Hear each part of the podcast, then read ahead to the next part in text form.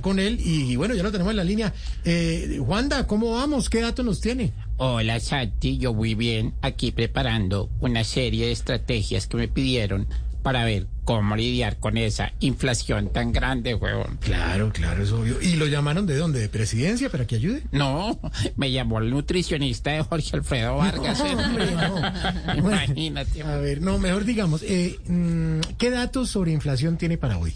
Bueno, ustedes saben que yo así no esté trabajando actualmente en el DANE, sigo estudiando muy juicioso Sí. y por eso les traigo estas tres estadísticas al respecto. Ah, a ver, a ver. Primero, según un estudio de Harvard, Oxford, Michigan y Corabastos, han aumentado en un 11% los precios de la comida y en un 95% los comentarios de, uy vecino, y por ser a mí en cuánto me lo deja. Eso creo, sí.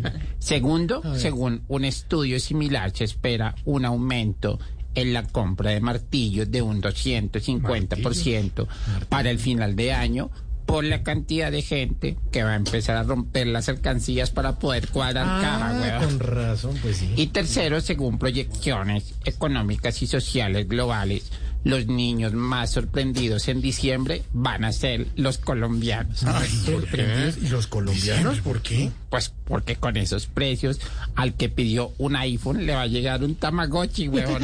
Al que pidió bicicleta le va a llegar un monociclo. Y al que pidió un Transformer le va a llegar un cortaullas. Bueno, Ay, saludos bueno. para ti. Santi, para ti, para Lorena. Despídase con música, hace tiempo no una guarachita, música. guarachita. ¿Seguro? Guarachita, Sí, a ver, Bueno, guarachita, a ver. me ponen guaracha. ¿Alguna cifra? ¿Alguna cifra?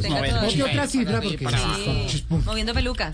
Bueno, según los últimos estudios que han llegado de las universidades de Harvard, Oxford, Michigan y el SENA, Pero al ritmo, el hágalo. 95% de los colombianos que se compran un iPhone 14 de 7 millones de pesos piden descuento en el estuche que vale 10 mil. ¡Qué boleta! bueno, hasta luego. Leta. Hasta luego, director.